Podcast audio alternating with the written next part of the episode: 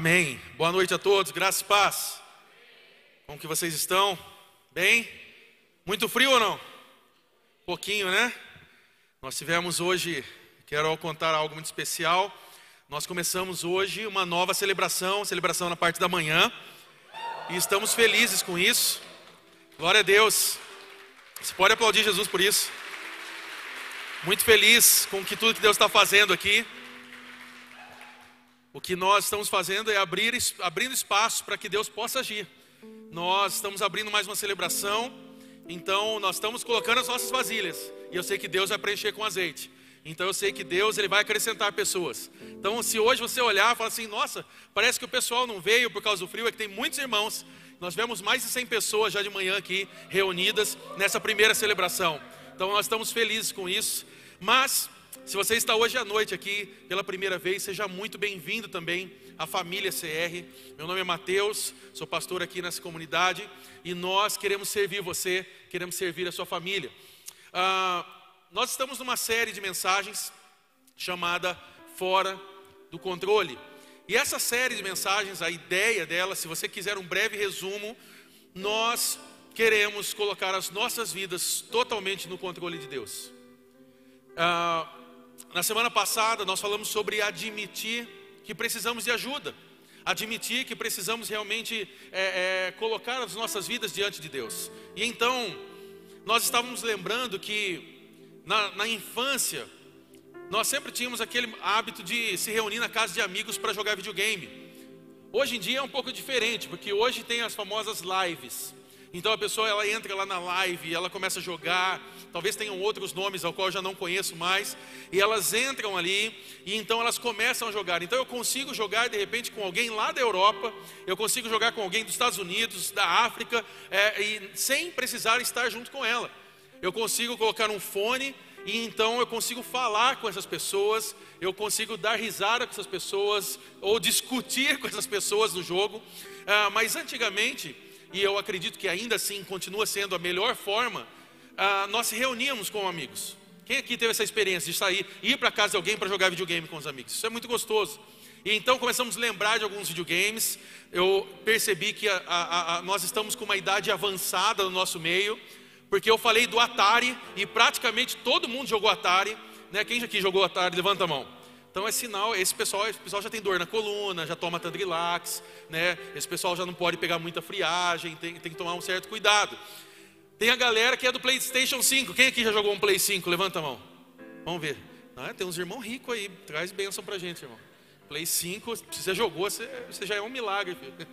Ah, mas a gente, é, a gente é mais da geração do, do Play 1 ali, lembra? que a gente ficava torcendo para aparecer o sinal da aparecia o logo da Sony, deu certo, glória a Deus. Vamos jogar, né? Mas o Play 4 ali até que a gente jogou um pouquinho, mas o fato é que o momento mais chato de jogar videogame é quando nós precisamos passar o controle, é quando perdemos. Quando eu e você perdemos, nós temos que passar o controle, essa é a parte chata, principalmente quando o amigo que reuniu todo mundo na casa chamou 10 pessoas para jogar. Porque quando você passava o controle, você sabia que tinha mais nove ali para jogar e você era só depois disso. Por muitas vezes eu lembro que eu jogava com amigos e a hora que perdi ali, que eu vi um monte de gente, eu falou, pessoal, estou indo embora. Porque nem adianta mais ficar aqui, eu vou jogar, que horas que eu vou jogar? Eu tenho que voltar para casa, senão minha mãe vai bater em mim. Né? Então eu, eu ia embora. Mas o fato é que, trazendo isso para o nosso contexto da fé cristã, entregar o controle não é um sinal de derrota. Nós passávamos o controle quando perdíamos. Entregar o controle das nossas vidas a Jesus, quem ganha é a gente. Porque quem está cuidando de nós é vitorioso e conhece muito mais das nossas vidas, da minha vida e da sua, do que nós mesmos. Então, caminhar com Jesus é incrível, porque nós podemos entregar o controle das nossas vidas a Ele, e quem sai ganhando é a gente. Então, o meu convite a você, nesses dias dessa série, é que você realmente entregue o controle de sua vida. Fala para a pessoa do seu lado, entregue o controle. E então, hoje eu quero falar sobre exatamente isso. Nós falamos semana passada sobre admitir. Hoje eu quero falar sobre entregar. E eu queria orar com você. Feche seus olhos. Querido Deus, obrigado, Senhor, por essa noite. Obrigado porque o Senhor, o Senhor tem acrescentado pessoas, o Senhor tem acrescentado famílias, o Senhor tem colocado pessoas online nesse momento e nós estamos num momento de crescimento, Deus. Nós cremos nisso e já profetizamos, ó Deus, que esse lugar ficará pequeno, haverá novas celebrações, haverá mais e mais famílias vindo até aqui para entregar o controle da vida, tudo, Senhor, a Ti. Nós oramos essa noite, pedimos que Teu Espírito Santo fale conosco e que a Tua palavra, Senhor, nos toque, nos molde e nos transforme para a Tua glória, Senhor. Nós oramos em nome de Jesus. Você crê comigo? Diga amém. Como que estão as suas emoções na noite de hoje? Quero dar boa noite a você que está conectado com a gente nesse momento. Você que está em casa, não quis vir por causa do frio, não tem problema. Mas eu te espero aqui no próximo domingo. Se você é de outra cidade, seja muito bem-vindo aí também a CR Online. Você pode escrever no chat, tem a nossa equipe ali para poder conversar com você nesse momento. Ah, as coisas na sua vida, você sente que as coisas na sua vida estão fora de controle?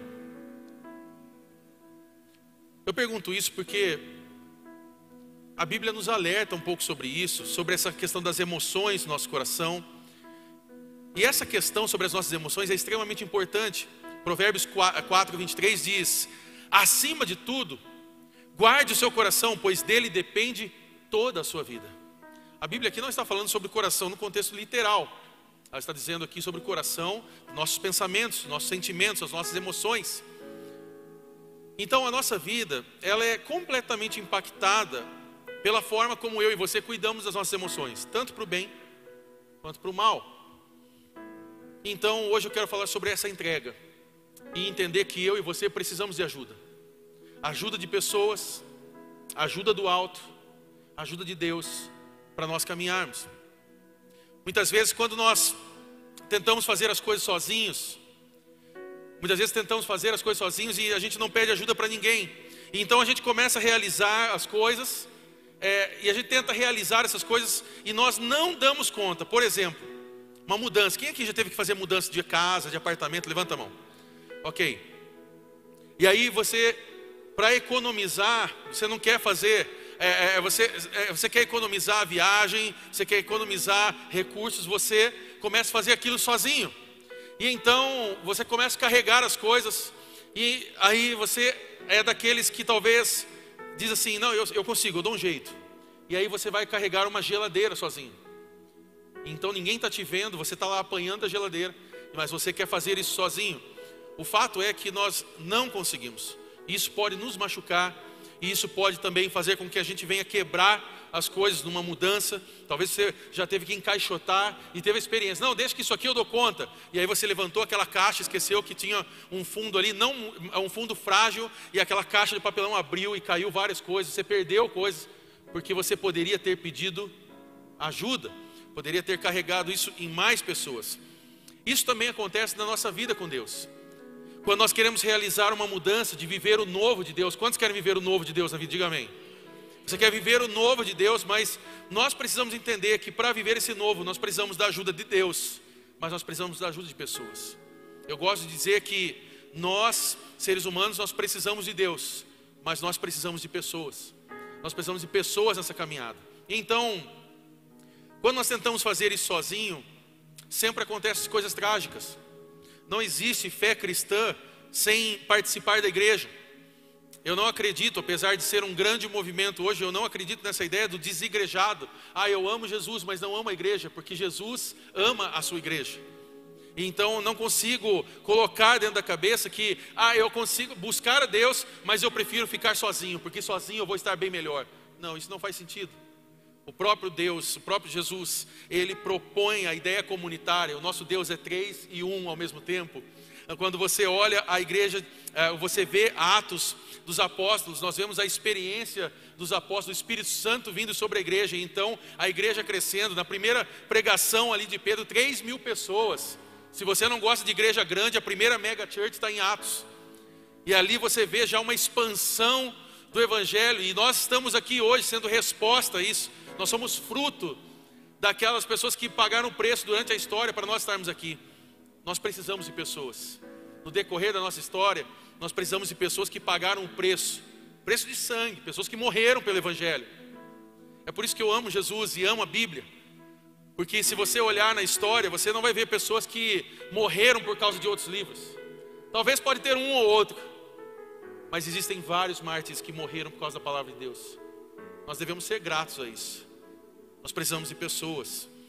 Então, nós entendemos que muitas vezes quando andamos sozinhos, nós caímos. E o próprio pastor Carlito Paz, ele diz algo interessante, ele diz que ninguém cai porque pensa que é fraco. As pessoas caem porque pensa, pensam que são fortes. E então, nós precisamos entender que para caminhar junto com pessoas, para caminhar com Deus, nós não podemos ter esse medo. Nós precisamos sim entregar o controle e não ter medo. O apóstolo João, ele nos ensina algo que acontece quando nós confiamos no amor de Deus. Ele diz em 1 João, capítulo 4, versículo 18, a parte A, ele diz: "No amor não há medo, pelo contrário, o perfeito amor expulsa, repita comigo, expulsa. Expulsa o medo.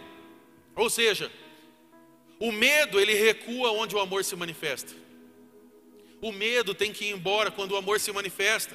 Nós não fomos apenas criados pelo amor de Deus, mas fomos aperfeiçoados no amor de Deus, pelo amor dele. E essa palavra expulsar aqui no original significa literalmente entregar aos cuidados de alguém sem se preocupar com o resultado. É quando nós nos entregamos de verdade e então nos colocamos toda a nossa vida nele.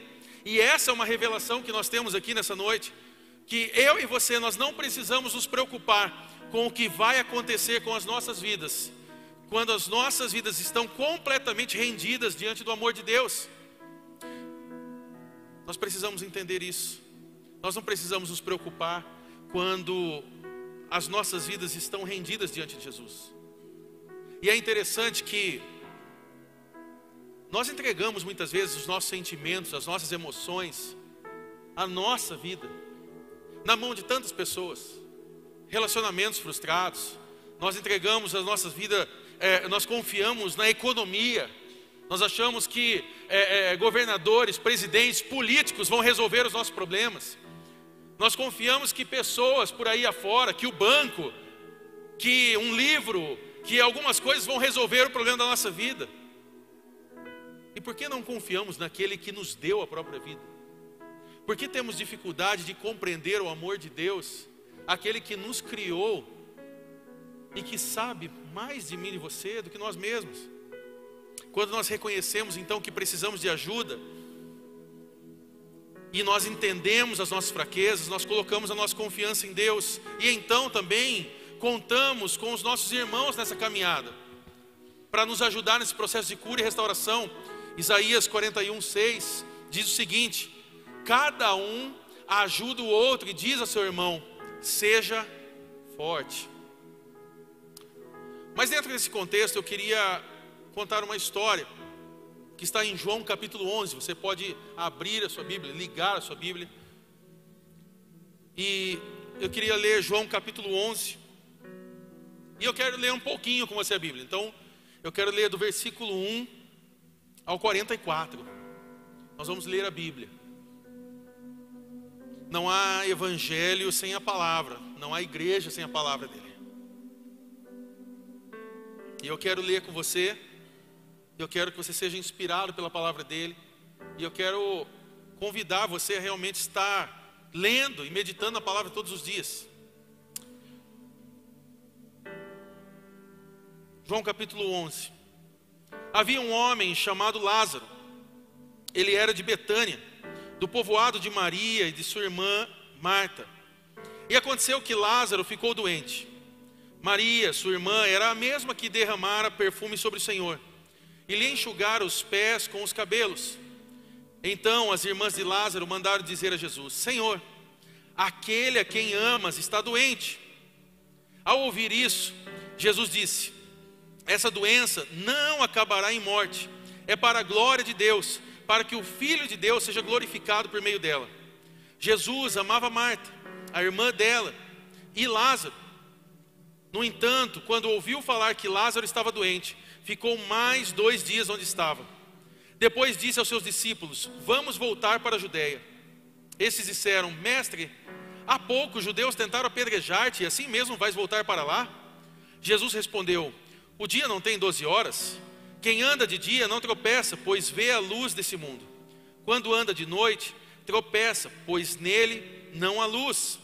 Depois de dizer isso, prosseguiu dizendo-lhes: Nosso amigo Lázaro adormeceu, mas vou até lá para acordá-lo. Seus discípulos responderam: Senhor, se ele dorme, vai melhorar. Jesus tinha falado de sua morte, mas os seus discípulos pensaram que ele estava falando simplesmente do sono. Então lhes disse claramente: Lázaro morreu, e para o bem de vocês, estou contente por não ter estado lá, para que vocês creiam. Mas vamos até ele. Então Tomé, chamado Dídimo, disse aos seus discípulos: Vamos também para morrermos com ele. Ao chegar, Jesus verificou que Lázaro já estava no sepulcro havia quatro dias. Betânia distava cerca de três quilômetros de Jerusalém, e muitos judeus tinham ido visitar Marta e Maria para confortá-las pela perda do irmão. Quando Maria ouviu que Jesus estava chegando, foi encontrá-lo, mas Maria ficou em casa.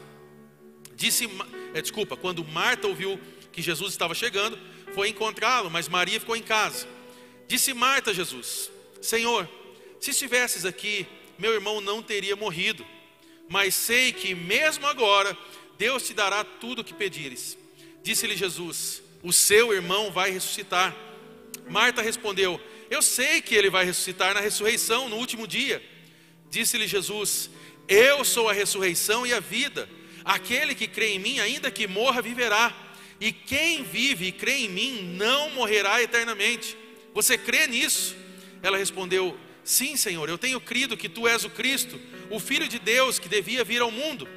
E depois de dizer isso, foi para casa e, chamando à parte Maria, disse-lhe: O Mestre está aqui e está chamando você.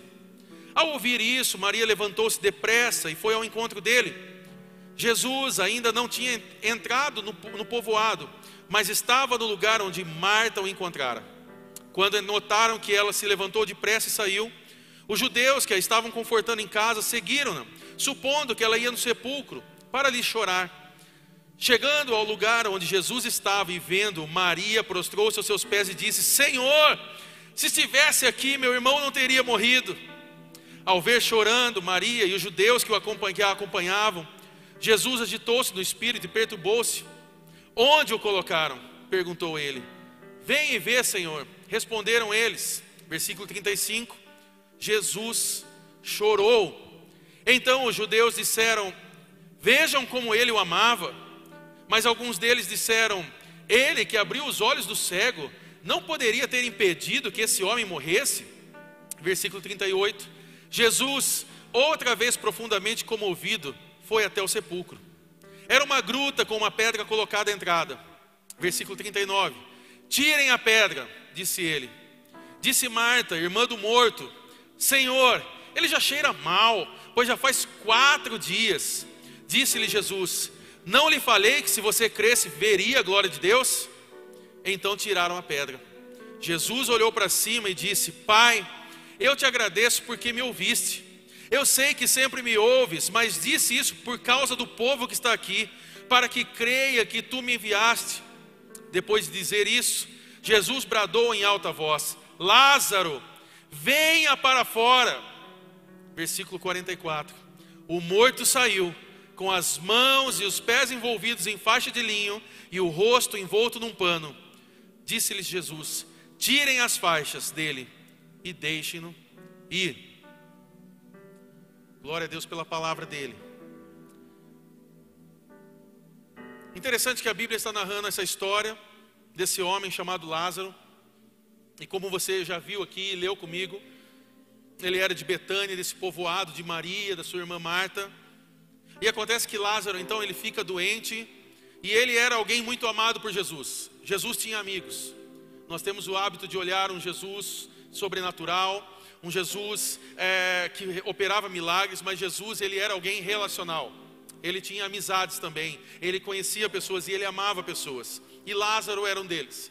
era alguém privilegiado, que Jesus amou, que chorou por ele na morte, mas que também experimentou da ressurreição. E quando Jesus ele está retornando a esse encontro de Lázaro, ele já havia morrido.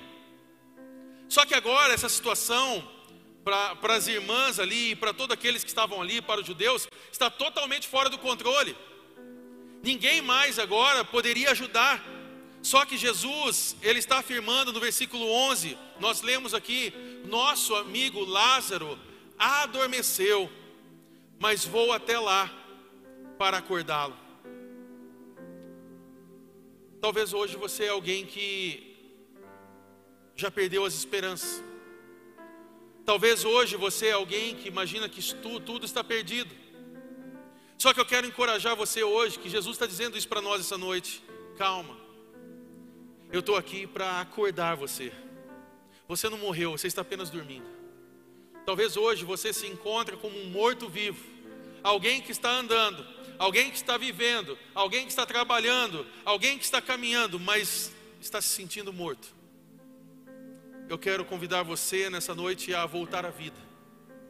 Pode deixar as fumaças tá ótimo já, obrigado mesmo. Eu quero convidar você a não perder a esperança.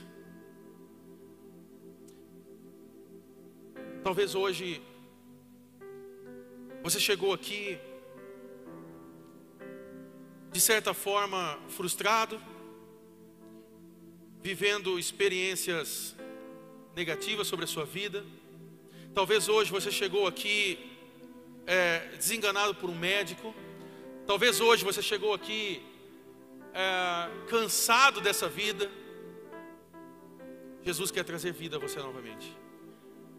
E quando eu digo vida, é sobre as suas emoções, sobre os seus sentimentos, sobre a sua espiritualidade. Vida realmente que venha transformar você. E então, dentro desse contexto, eu gostaria de apresentar alguns pontos, porque quando, algumas, em alguns momentos da nossa vida, nós vamos perceber que a nossa vida fica fora de controle. Em alguns momentos da nossa caminhada, eu e você vamos perceber que algumas coisas saem do nosso controle. Então, quando tudo estiver fora do controle, a primeira coisa que eu quero falar para você é: saiba que Deus se importa com a sua dor. Você pode falar isso para alguém do seu lado? Saiba que Deus se importa com a sua dor. Olha o que diz aqui, o versículo 33 ao 36 de João 11. Ao ver chorando Maria e os judeus que a acompanhavam, Jesus agitou-se no espírito e perturbou-se. Onde o colocaram? perguntou ele. Vem e vê, Senhor. Responderam eles. Jesus chorou. Então os judeus disseram: Vejam como ele o amava. Jesus aqui, ele não estava desesperado com a situação é, de Lázaro. Ele ficou comovido com a dor das pessoas que, que ele amava. A morte de Lázaro para ele, ele sendo um Jesus também humano que estava aqui em terra, e ver o seu amigo morto, com certeza isso doeu. A morte para nós é algo dolorido. Nós não fomos criados para a morte. É por isso que quando participamos de velórios, enterros, ofícios fúnebres, nós nos entristecemos. A caminhada pastoral é uma caminhada difícil, porque ao mesmo tempo que há uma semana atrás nós estamos celebrando aniversário, ganhando presentes e todo feliz com isso, talvez na mesma semana eu tenha que estar cantando parabéns para um e ao mesmo tempo fazendo ofício fúnebre para outro. Nesse ano eu tive a oportunidade de fazer em alguns momentos e participar de velórios que são doloridos, pessoas que não esperávamos que iam embora e que já não estão mais aqui. A morte, ela tem uma dor terrível para nós. Porque nós não fomos criados para isso. A ideia original de Deus não era a, ideia da morte. Então, nós vemos aqui Jesus se importando de forma profunda. E João, ao ele narrar isso, ele está deixando claro em outro momento. Você vê nessa passagem duas vezes. E ele mostra que Jesus, depois indo, indo novamente, ele se fica novamente comovido. Então, Aqui nós temos, nessa passagem, nós temos o menor versículo da Bíblia, que é Jesus chorou. Quer decorar um versículo? Diga, Jesus chorou. Pronto, você decorou um versículo da Bíblia. Jesus chorou, mas por mais que seja o menor versículo da Bíblia, ele traz uma verdade extremamente poderosa, porque nós precisamos entender aqui, ó, Jesus chorou, isso contém uma verdade poderosa. Qual é a verdade, Mateus? É que Deus se importa. Deus ele se importa comigo e com você. A forma como Jesus viveu na terra revela e apresenta o coração de Deus ao nosso respeito. Talvez você hoje, nessa noite, pode dizer, mas parece que Jesus esqueceu de mim, Mateus. Parece que Jesus esqueceu do meu casamento. Parece que Jesus esqueceu das minhas contas. Parece que Jesus esqueceu da, da, da minha vida emocional. Parece que Jesus esqueceu da realidade ao qual eu vivo. Não. Jesus, ele não está de braços cruzados. Aliás, Jesus morreu de braços abertos. E para mim isso tem um grande simbolismo para deixar o amor que ele sente por você. Porque na verdade Jesus está de braços abertos para mim e para você nessa noite. Jesus, Ele está querendo aqui nessa noite nos abraçar e dizer o quanto Ele nos ama. Você não veio aqui por acaso, você não apareceu aqui porque de repente a nossa fachada está grande nessa avenida. Você não veio aqui porque o Instagram revelou que tinha uma celebração diferente para você nesse domingo. Você veio aqui porque o Espírito Santo trouxe você para revelar o quanto Deus ama você. Não, Mateus, mas fui eu que saí debaixo da coberta, eu ainda tomei um chazinho quente para vir para cá. Não, não, não. O Espírito Santo trouxe você porque você precisava saber nessa noite fria que Ele ama você, que Ele quer aquecer o seu coração, que Ele quer aquecer agora os seus sentimentos, que Ele quer agora colocar fogo novamente sobre você, para que você não seja essa pessoa fria, para que você não seja essa pessoa angustiada, para que a sua casa não seja uma casa fria, mas que agora você possa viver os melhores dias na presença dEle, em nome de Jesus. Está comigo? Diga amém. Jesus se importa com você. Fala a pessoa do seu lado, Jesus se importa com você. Talvez hoje é um, é um momento ao qual você está perguntando, está se sentindo sozinho e perguntando: aonde está Deus nesse momento de dor? Deus está no mesmo lugar onde Ele estava quando Jesus estava na cruz, nesse mesmo lugar. Ele não está longe no céu, não se importando com você. Deus, na verdade, Ele está movendo o céu para levantar você nessa noite. Então, a segunda coisa que eu gostaria de falar com você, quando tudo estiver fora do controle, ouça Jesus te chamando para a vida. Fala para alguém do seu lado aí, ouça Jesus te chamando para a vida. Olha o versículo 43, a parte B. Diz o seguinte: Jesus bradou em alta voz: Lázaro, venha para fora.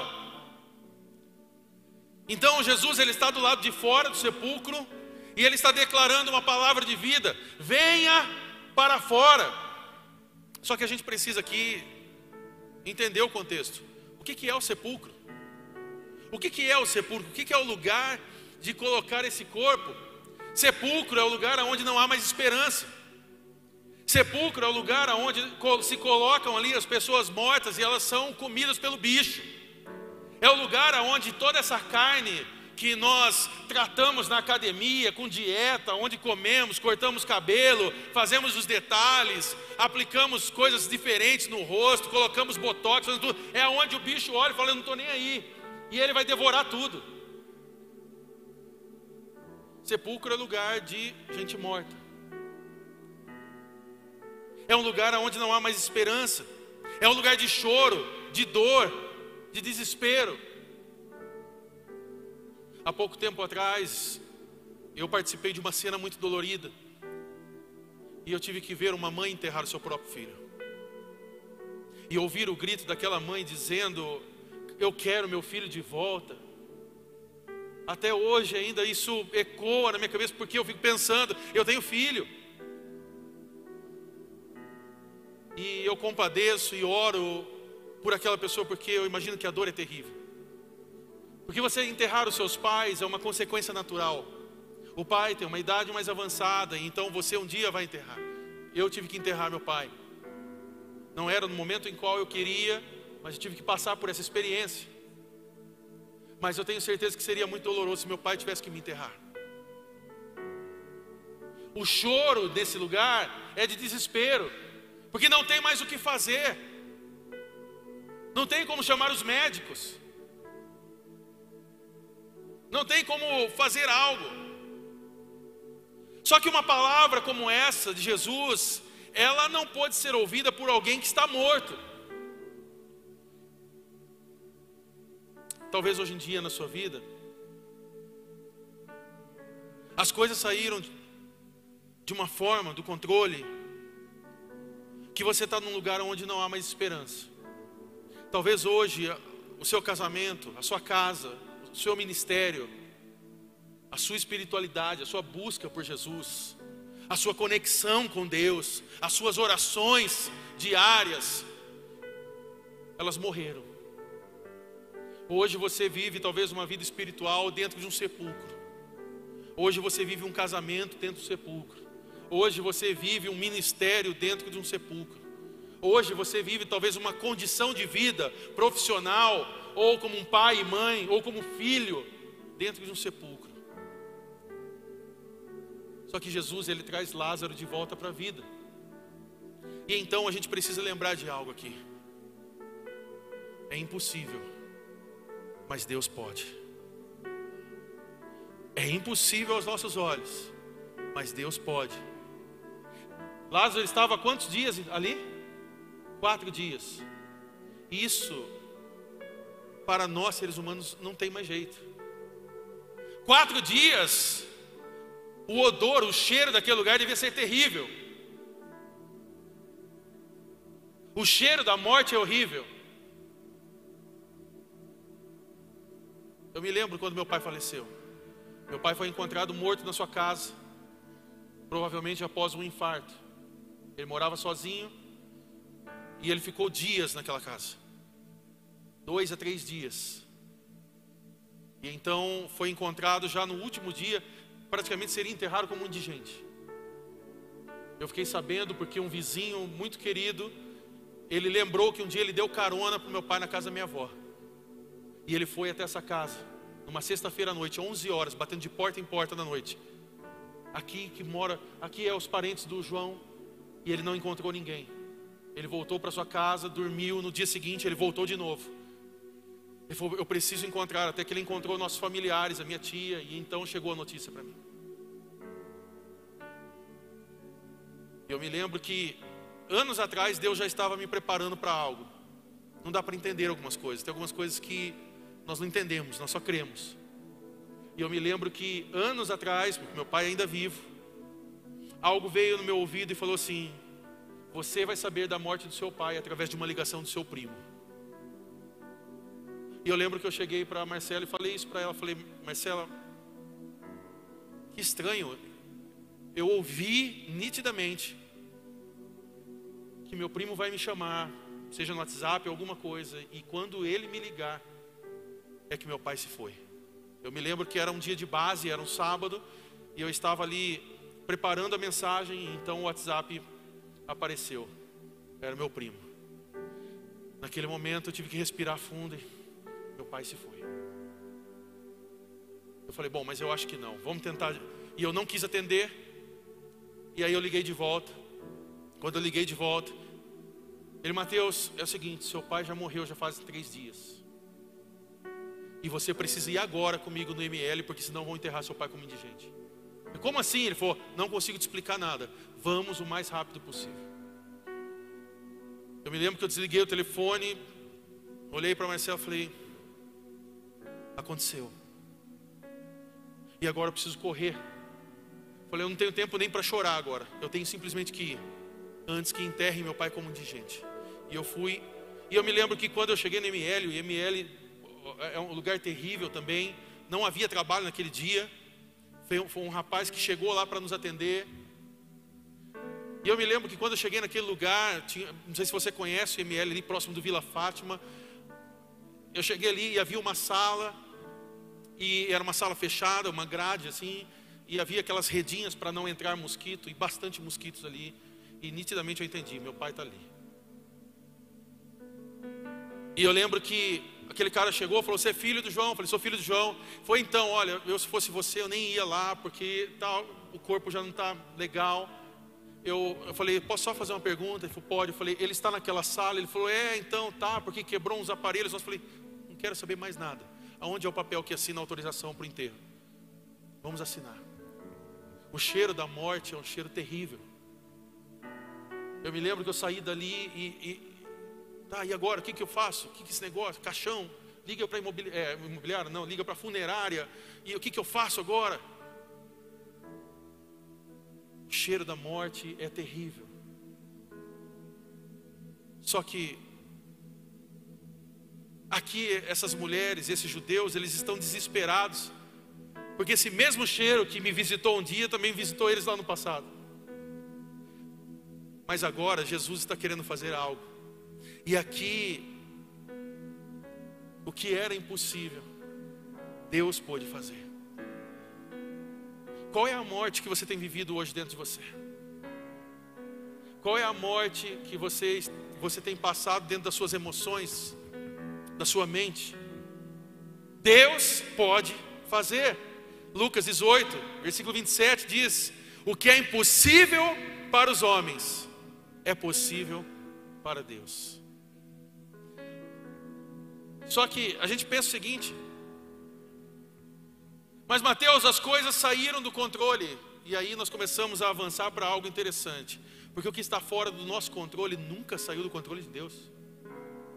A ideia é que nós muitas vezes perdemos o controle, mas Deus não perdeu o controle do mundo. Deus não perdeu o controle da sua vida, da minha vida. Ele continua cuidando de nós. Então, quando tudo estiver fora do controle,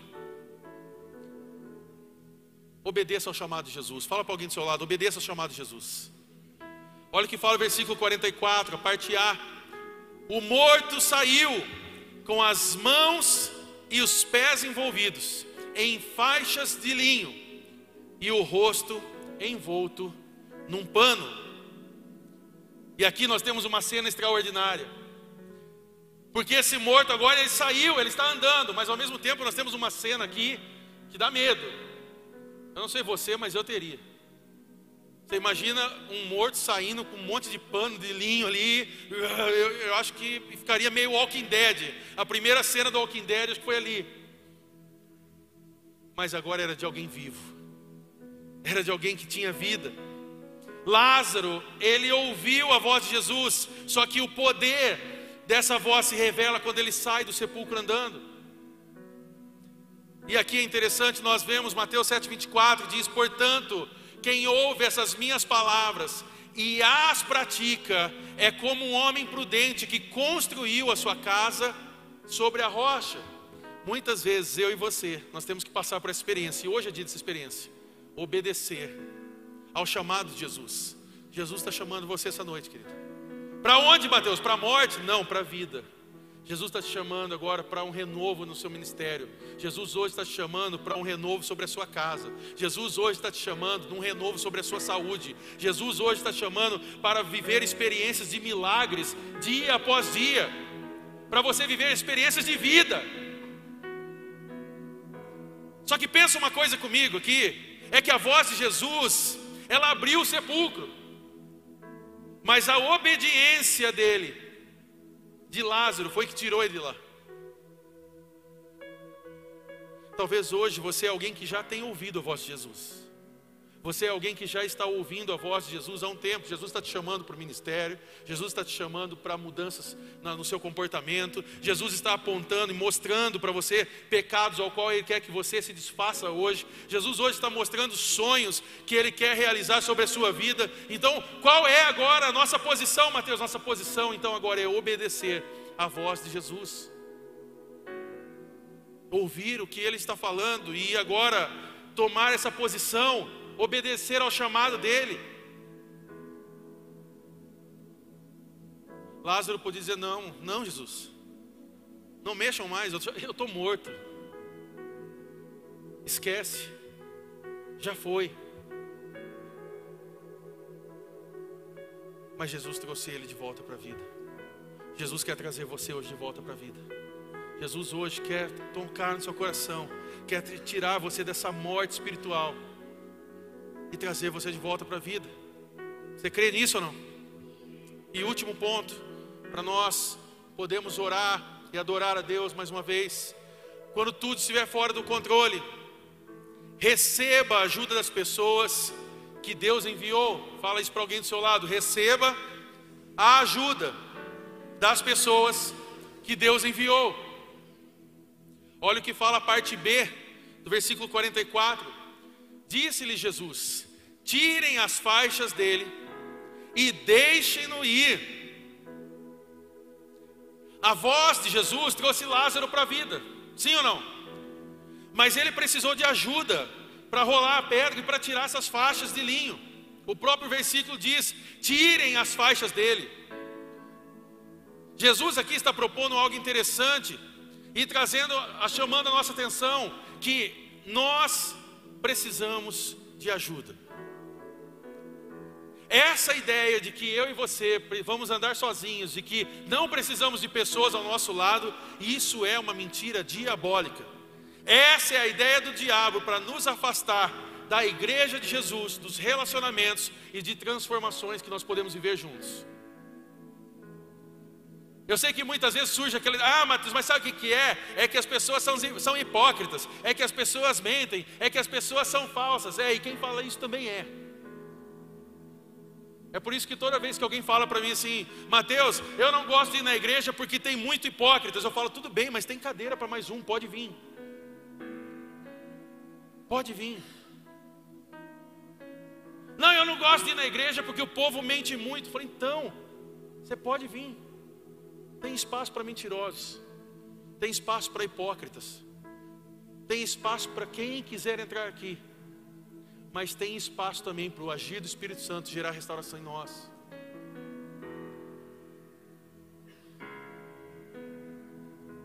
Nessa jornada de cura, nós não podemos andar sozinhos. Eu estava falando hoje de manhã, nós temos aqui a Cássia, que ela é psicóloga e ajuda muitos pacientes aqui, pessoas que já passaram por terapia, por consulta, e como isso abençoa nossas vidas. Nata é um dos que já passou ali, a gente reveza quinzenalmente, né? E os horários. E nós, nós muitas vezes conversamos, e aí, como que foi e tal, como que é essa experiência? Porque essa experiência nos transforma. Eu me lembro que naquele período de pandemia, fi, final de pandemia, estava todo mundo doido, todo mundo perdido. O que está acontecendo com o mundo? E para nós, que estávamos na linha de frente disso, disso aqui, de igreja, se o pessoal estava doido lá fora, imagina quem estava aqui dentro. Porque a gente tem que responder perguntas das pessoas e ao mesmo tempo perguntar para Deus e tentar entender bem o que Deus está falando. Porque a gente tinha que fazer a igreja assim, ó. Olá, tudo bem? Seja bem-vindo aqui. Que seja bem-vindo. O cara está em casa. Receba o meu abraço. Que abraço? Abraço só é bom quando tem carne junto, abraçando ali, quando tem alguém apertando. Receba aqui um, um beijo, um abraço. Não. Nessa jornada de cura, nós não podemos andar sozinhos. E eu me lembro que quantas e quantas vezes eu fui orientado por ela sobre decisões, sobre ideias que eu chegava. E toda vez que acontece isso, sexta-feira agora eu estava lá, colocando para fora, falando, falando, falando, tomando café, falando, falando, falando, tomando café, falando. E aí ela faz duas, três perguntas ali, vira uma chave na minha vida. Aliás, se você quer participar disso também, nós temos isso de forma gratuita aqui. O CR Talk. Todo mês nós temos o CR Talk aqui. No segundo sábado do mês, na parte da manhã. Você pode participar disso, é um lugar de cura, um lugar de transformação. Esse último CR Talk que teve foi fantástico. O pessoal chegou aqui, era nove e pouco, nove horas, nove e meia da manhã. Era uma hora da tarde, tinha gente ainda compartilhando coisas, comendo junto aqui. E ela, e ela, falando, viu, não é melhor ir embora. E o pessoal, não, pode ficar tranquilo, pode nos ensinar mais. E ela, olha, vamos abrir duas turmas então. E eu creio, vai abrir duas, cinco, dez turmas. Nós queremos cuidar de você. Nessa jornada nós não podemos andar sozinhos. O próprio irmão de Jesus, Tiago, ele revela o poder de caminhar com pessoas. Olha o que ele diz em Tiago 5,16: Portanto, confessem os seus pecados uns aos outros e orem uns pelos outros para serem curados. A oração de um justo é poderosa e eficaz. Então, guarde uma coisa hoje, em nome de Jesus, para nós finalizarmos, enquanto os músicos vão chegando aqui. Você é salvo quando você entrega a sua vida a Jesus, mas você é curado quando você decide caminhar com as pessoas que Jesus envia. Nós somos salvos por Jesus. Jesus nos salvou. Quem aqui é salvo por Jesus pode dar um glória a Deus aí. Amém. Mas você é curado quando você decide caminhar com pessoas. É o vida na vida, é o relacionamento um com o outro, é andar junto, é ter essa experiência. Por isso que eu quero encorajar você, querido, a você fazer parte dessa igreja de verdade. Não fique apenas na cadeira, não fique apenas sendo alguém que, ah, não, eu participei do culto. Eu quero convidar você a fazer parte disso, a se envolver. Nós temos o nosso CR Casas. O que é o CR Casa? Um pequeno grupo, aonde nós nos reunimos toda semana para compartilhar essa mensagem que foi aqui ministrada, para nós podermos orar, para nós podermos falar um pouco mais sobre Jesus, para pedirmos oração, para sermos amados, para nós podermos incluir os novos que estão chegando. Eu quero encorajar você também que está vindo e fazendo parte. Mateus, eu estou querendo chamar essa igreja aqui de minha igreja agora. Nós temos os nossos quatro passos já com inscrições abertas. 4 de julho começa. Mais uma turma, mais pessoas que estão se chegando a essa casa. E eu quero encorajar você, não ande sozinho. Fala a pessoa do seu lado, não ande sozinho. Então aqui, João 12, 9, diz: Enquanto isso, uma grande multidão de judeus, ao descobrir que Jesus estava ali, veio, não apenas por causa de Jesus, mas também para ver Lázaro, a quem ele ressuscitara dos mortos. A questão mais poderosa sobre essa história não está apenas na ressurreição de Lázaro, mas no que ele fez no dia seguinte após ser ressuscitado. A partir de agora é uma nova vida. Agora a sua vida é um testemunho, é um milagre às pessoas ao redor. E agora ele pode confessar o nome poderoso de Jesus e que esse Jesus cura, que esse Jesus ressuscita pessoas. Mais uma pessoa que estava morta, que veio à vida. E quem está morto e vem à vida, nunca mais é do mesmo jeito. Eu conheço testemunhos de pessoas que estavam mortas e que viveram a experiência da ressurreição. Pessoas que o médico falou está morto, estava, que agora está vivo. Talvez hoje Deus está chamando você à vida novamente. Como assim, Mateus? Eu não estou morto. Literalmente não, mas emocionalmente sim. Espiritualmente, sim. No seu relacionamento, sim. Na sua caminhada com Jesus, talvez sim. E hoje Ele está te chamando, de braços abertos novamente, para dizer: Eu te amo. Eu te amo. E eu quero dar vida sobre você. Quem somos nós então? Pode se colocar de pé. Quem somos nós então, Mateus, nisso? Nós somos Lázaro. Nós somos aqueles que sabem o mau cheiro da morte que o pecado traz, que o distanciamento de Jesus traz, que as nossas fugas emocionais e as nossas crenças naquilo que é terreno traz. Nós somos Lázaro. Nós somos aqueles que conhecem esse cheiro mal da morte que o pecado proporciona nas nossas vidas e as consequências que isso traz sobre nós. Mas nós fomos levantados pela voz do Mestre, nós ouvimos a voz, a voz que um dia nos tirou da morte para a vida, a voz que um dia nos tirou do sepulcro e nos trouxe para uma nova vida. As nossas roupas de linho foram tiradas, pessoas nos ajudaram, e agora nós podemos prosseguir nós podemos avançar. O que eu quero convidar você nessa noite é que você faça uma reflexão sobre a sua vida. Feche seus olhos nesse momento.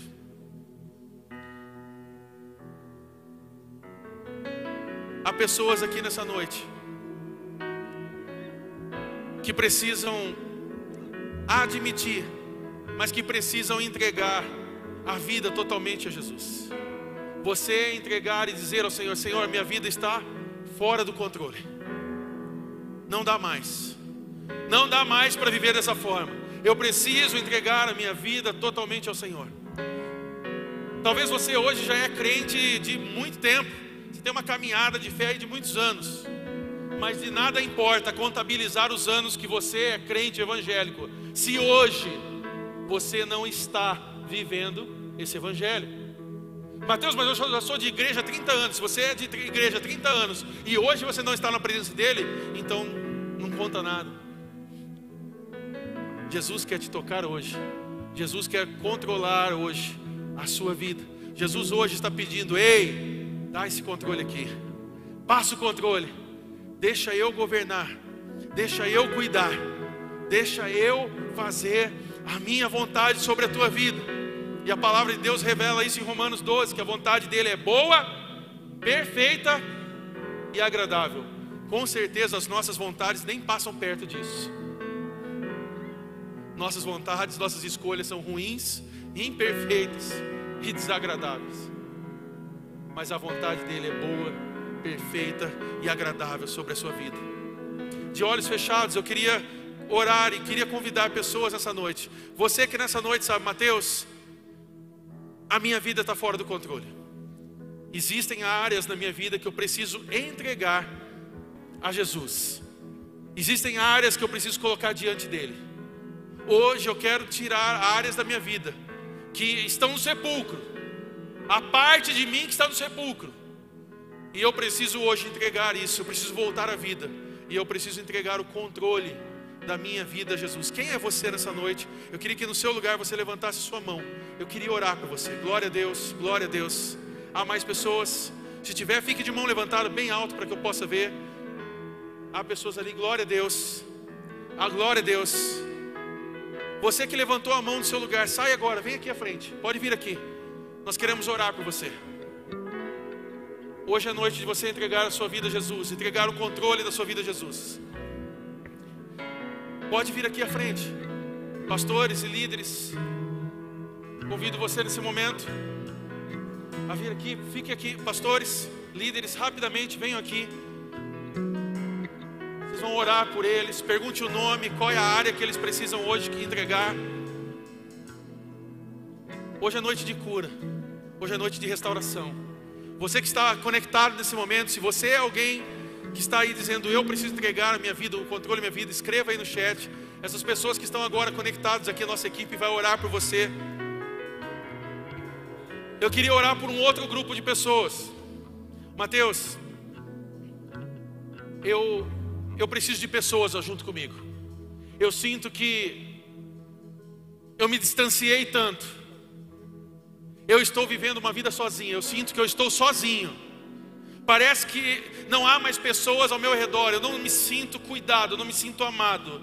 Eu não me sinto pertencente a algum lugar. A minha família parece que esqueceu de mim, o meu trabalho esqueceu de mim, a sociedade esqueceu de mim, a igreja esqueceu de mim.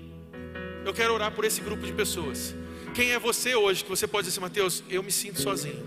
Eu me sinto, a, a minha família se sente sozinha. O, o meu casamento, a minha, a minha, as minhas coisa, o meu relacionamento com Deus, eu me sinto sozinho, eu estou distante.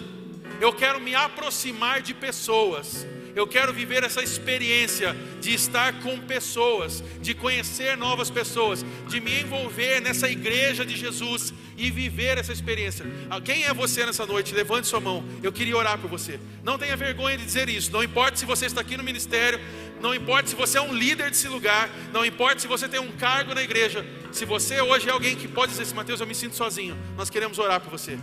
Nós queremos, como igreja, cuidar de você, servir você, a sua casa, a sua família. Aonde você está, levante sua mão. Eu queria orar por você. Você pode sair do seu lugar e vir aqui à frente, rapidamente. Nós queremos orar por você. E se há alguém nessa noite que você entende, Mateus, eu estou chegando agora, eu estou começando ainda, mas eu quero entregar a minha vida a Jesus. Eu quero nessa noite entregar a minha vida a Jesus. Eu não quero mais controlar as minhas emoções. Eu não quero mais controlar o meu coração. Eu quero agora me entregar a Ele. Se você hoje é alguém que quer entregar a sua vida a Jesus, levante sua mão, aonde você estiver. Eu queria orar por você. Não tenha vergonha, não resista ao chamado do Espírito Santo, à voz de Jesus. Aonde você estiver, levante sua mão. Eu queria orar por você. Se há pessoas, saia do seu lugar e venha aqui. Enquanto isso, nós vamos adorar a Deus, porque esse Deus ele traz vida aos sepulcros. Esse Deus, ele restaura. Esse Deus, ele traz vida aos nossos corações. E é noite de nós declararmos isso e adorarmos a Ele. Enquanto os pastores oram por esses queridos irmãos que estão aqui na frente, por essas irmãs que estão aqui, nós vamos adorar a Ele. Porque talvez você buscou nesse mundo, você buscou preencher o vazio, mas esse vazio ele só pode ser preenchido por Cristo. Enquanto você está no seu lugar, eu convido você a adorar. Você vai adorar junto.